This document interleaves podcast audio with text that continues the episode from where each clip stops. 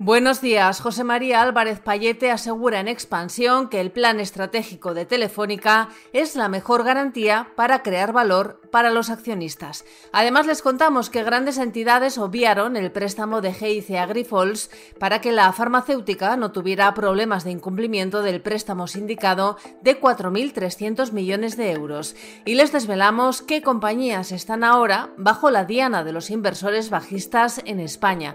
Además, les hablamos sobre el proceso de venta de Plenoil y sobre cuánto se han enriquecido desde 2020 los cinco hombres más ricos del mundo. Expansión publica hoy una amplia entrevista con José María Álvarez Payete, presidente de Telefónica. Es su primera entrevista desde las entradas en la compañía de STC y de la SEPI.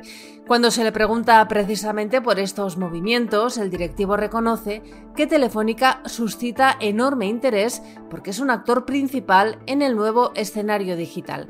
Añade que lo único que necesita Telefónica para ser competitiva es que se desregule el sector y que se deje competir a la compañía en igualdad de condiciones como cualquier otro operador. Álvarez Payet explica que el nuevo plan estratégico de Telefónica es su hoja de ruta y la mejor garantía para crear valor para los accionistas. Hablamos ahora sobre Grifols porque frente a la opinión contable de KPMG, grandes entidades capitaneadas por Bank of America obviaron el préstamo de GIC para que la farmacéutica no tuviera problemas de incumplimiento de las condiciones de un sindicado de 4.300 millones de euros. A cambio, recibieron una comisión del 0,25%. El crítico informe sobre Grifols, publicado la semana pasada por el inversor bajista Gotham City Research y que provocó una caída bursátil del 39% a la farmacéutica catalana, ha hecho que los analistas pongan la lupa en las prácticas contables utilizadas por Grifols para reducir el endeudamiento en su balance. El caso de Grifols ha puesto bajo los focos a los inversores bajistas, un tipo de oportunistas que suman mil millones de euros en juego en España. Los bajistas ganan en bolsa jugando al desplome más o menos acelerado de las acciones y ahora tienen la mirada puesta en las energéticas Audax, Enagas y Solaria. Su presencia en estas empresas es incluso mucho más notoria que la que tenían en Grifols, según datos elaborados por Expansión a partir de las estadísticas que maneja la Comisión Nacional del Mercado de Valores, Audax, Enagas y Solaria son las empresas con más posiciones cortas en su capital.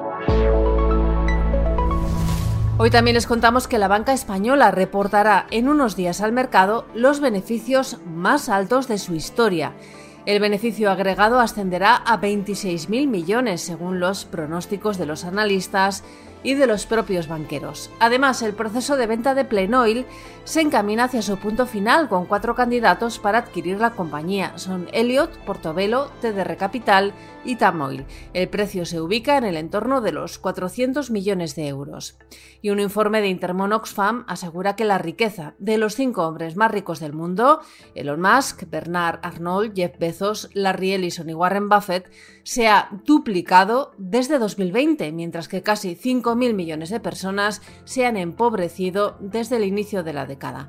En relación a España, Oxfam Intermon denuncia que a pesar de que las principales empresas españolas aumentaron un 16% los beneficios en 2022, apenas han contribuido al crecimiento del empleo, mientras que los sueldos medios de los miembros del Consejo de Dirección han crecido un 45% desde 2020. Arranca hoy una semana en la que se llevará a cabo el debate parlamentario de la reforma del artículo 49 de la Constitución para suprimir el término disminuidos de la Carta Magna. Y en Dos Hermanas Sevilla, el comité de Amazon va a continuar con la huelga indefinida en su centro logístico de la localidad. Los trabajadores piden un salario que dignifique y valore su trabajo. Y el IBEX 35 arranca hoy desde los 10.094 puntos. Financial Times destaca esta mañana el caucus de Iowa, el primer examen para los aspirantes republicanos a convertirse en candidatos del partido en las elecciones presidenciales de este año. Las encuestas apuntan a que Donald Trump arrasará. Y además el diario británico publica una entrevista con el gobernador del Banco de España, Pablo Hernández de Cos.